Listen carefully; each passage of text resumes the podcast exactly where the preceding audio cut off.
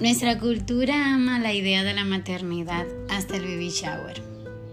Luego de este, el tour decir que vas a entregar todas tus fuerzas para formar esta vida e instruir y guiar es el mayor error que puedas cometer. Es lo que te dicen. Dios te bendiga. Soy Madi Piña y este es otro podcast de Completas en Cristo. Recordatorio para ti, mamá. Nuestros hijos son una bendición, pero mantener esta perspectiva en una cultura donde rechaza esta etapa es algo difícil, pero no imposible si mantenemos nuestra vista en Cristo y no en el mundo.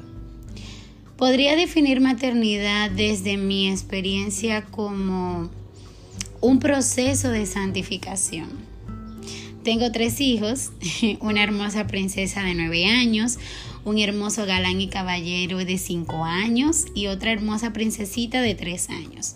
He vivido tres facetas inolvidables de mi vida. Con cada una he visto la obra redentora de Dios en mi vida. Y si hablara la madre de hace nueve años hoy, no estaría diciendo nada de esto. Pero Dios es bueno y damos gracias a Dios por su misericordia y su gracia que se ha desbordado en nuestras vidas. Y es que estamos o está iniciando el mes de las madres secularmente, porque todos los días son nuestros. Cada día nos deja grandes enseñanzas, ¿cierto?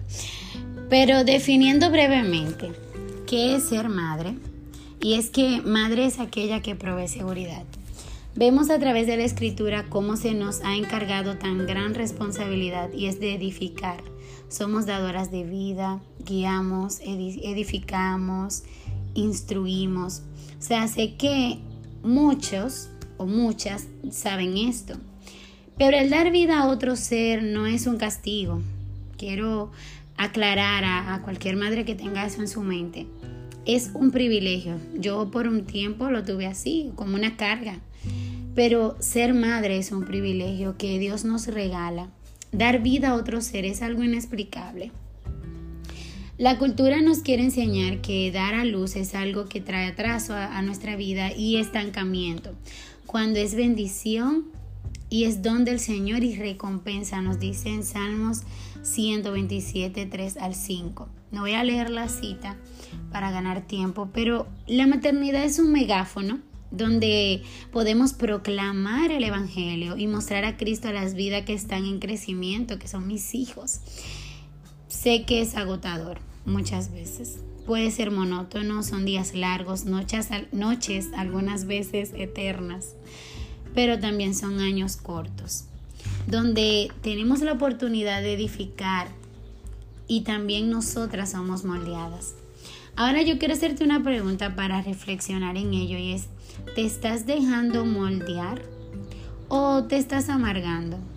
¿Tus hijos cómo los ves? ¿Bendición o fracaso? Tus hijos serán en tu vida el resultado de cómo los contemples. Te quiero recomendar un maravilloso libro que te ayudará en este caminar y presentar un amigo extraordinario.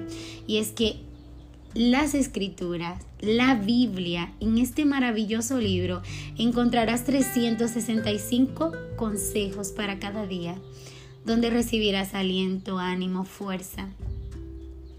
Y un amigo que puedes llamar 24/7, todas las veces que necesites, clamando por ayuda. Celebramos este mes el privilegio de ser madres, pero también disfrutemos de él, disfrutemos de este, de este privilegio y es como Dios lo diseñó y es para su gloria y su honra. Nuestra labor como madre descansa en Dios. Al ir cada día a su presencia y allí vamos a ser equipadas de todo lo necesario para vencer cada día. Y te lo digo como vivencia, no como cliché. Duré un tiempo eh, amargándome hasta que me topé con la palabra y la presencia del Señor como es correcto. Y seguimos en este proceso. Algunos días caemos, pero su gracia vuelve y nos levanta.